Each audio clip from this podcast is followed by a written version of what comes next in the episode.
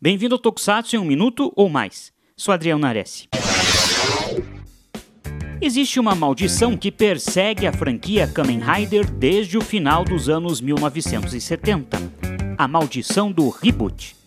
Até hoje nunca funcionou a contento.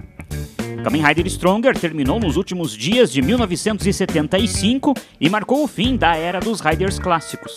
Menos de quatro anos depois, a Toei decidiu recontar a história original do Kamen Rider, agora com mais tecnologia na produção e um Rider que voa, inspirado pelo sucesso do filme do Super-Homem com Christopher Reeve. Tanto que, apesar de em alguns momentos ser chamado como Sky Rider, a série era apenas Kamen Rider, justamente para marcar o recomeço. Com 15 episódios, a Toei mudou tudo. Trouxe os Riders clássicos e encaixou o Sky Rider na cronologia.